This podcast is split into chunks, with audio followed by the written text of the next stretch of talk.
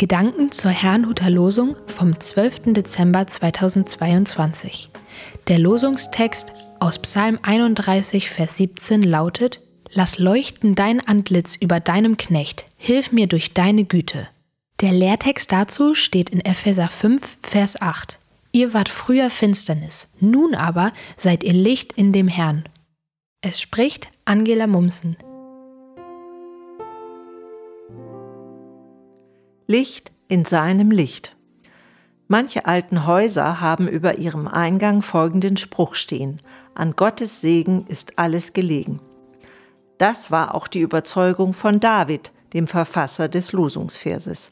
So bat er Gott, Lass leuchten dein Antlitz über deinem Knecht.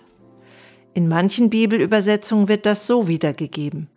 Sieh deinen Diener liebevoll an oder Herr, sieh mich freundlich an oder Lass mich deine Nähe erfahren, ich gehöre doch zu dir. Wie auch immer diese Bitte gesagt wird, es kommt zum Ausdruck, dass David sich Gottes Zuwendung ersehnte wie jemand, der sich in Dunkelheit nach Licht sehnt. Wie ist das bei uns? Ist es uns wichtig, dass Gott sich uns zuwendet, dass sein Antlitz über uns leuchtet? Das bedeutet ja, dass wir uns dann in seinem Licht befinden, in dem alles sichtbar wird. Im Lehrtext lesen wir, dass der Apostel Paulus an die Christen in Ephesus schrieb, Ihr wart früher Finsternis, nun aber seid ihr Licht in dem Herrn. Wer in Gottes Gegenwart kommt, lässt die Finsternis hinter sich.